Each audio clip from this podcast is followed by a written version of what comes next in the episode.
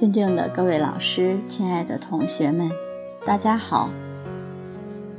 我们接着来学习《赢家章》第九。下面钟博士分享到：正如宋朝宰相司马光所讲，他说他一生就是落实一个“诚”字，真诚的“诚”。怎么落实呢？他说一生能做到无事不可告人，心地坦荡光明，没有一件事。不能给人讲的没有，那么一件事不能给别人听，更何况说给先生听，给太太讲呢？一家人都不敢讲，那真的是比起司马光来讲，那是差得远之远矣。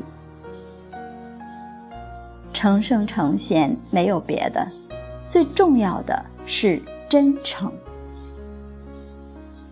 中庸上讲：“诚则明矣，明则诚矣。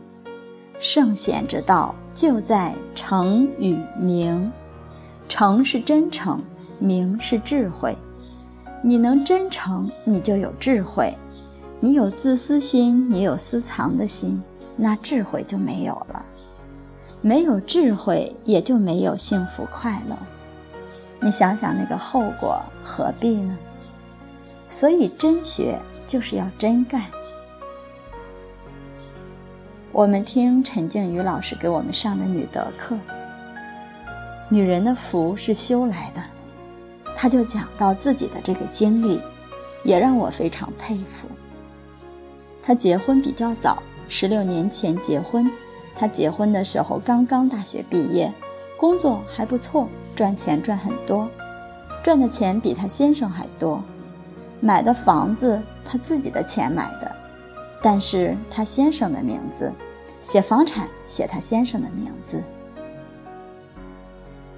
刚刚嫁到夫家那天，丈夫就给她约法三章，说：首先把你全部的存折收上来，所有的钱缴纳归公，你不许有自己的私财。陈老师他讲，说他是教儿婴孩教父出来。这个真的是很有道理，因为她刚嫁到先生家，刚过门，立刻就给他把这些财产全部没收归公，他那时候能够接受。他说现在要是这样，他就不能接受。先生全都把他收上来，那真的是身无分文。她先生说：“你都是我的，那你还能有自己的私产吗？”再想想还有什么小存折，是不是都交代干净了？陈老师也很难得，非常老实，真的全部都归公。他现在回想起来，这是夫妇之间因此而真真正建立了很好的信任感。先生不能离开他，他也不能离开先生，这是至少一方要放下。我们不能要求对方放下，要要求自己放下。像我自己，三年半之前，我把大学的新职辞掉，一心一意跟恩师来学经教。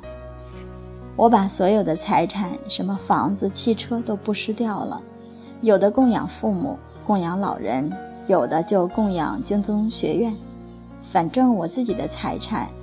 钱财全部通通都不失掉，现在也是身无分文，我连银行账户都关掉了，没用。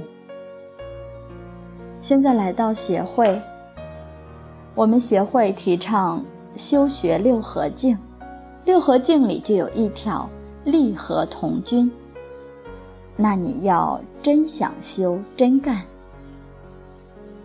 这点我能做到利合同君，所以人家有供养我的红包，我就转手投到协会的功德箱里面，自己不需要用钱。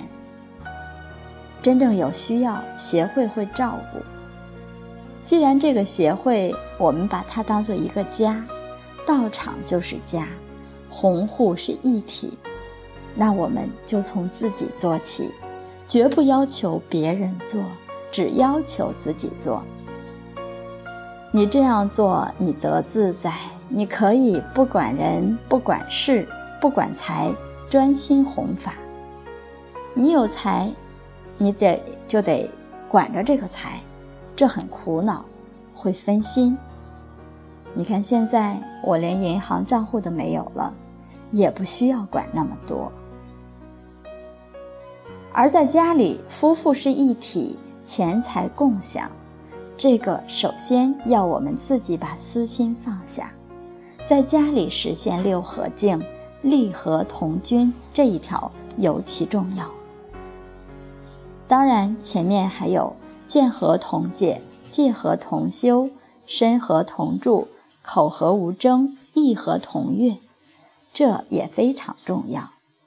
在家里能够修六合敬，你这个家就叫和合僧团，那还可以帮助这个地区消灾免难。家庭修六合敬，对社会有很大的贡献。下面还有一段讲勤于家政，我们明天再来学习。今天就分享到这里，谢谢大家耐心聆听，明天。再会。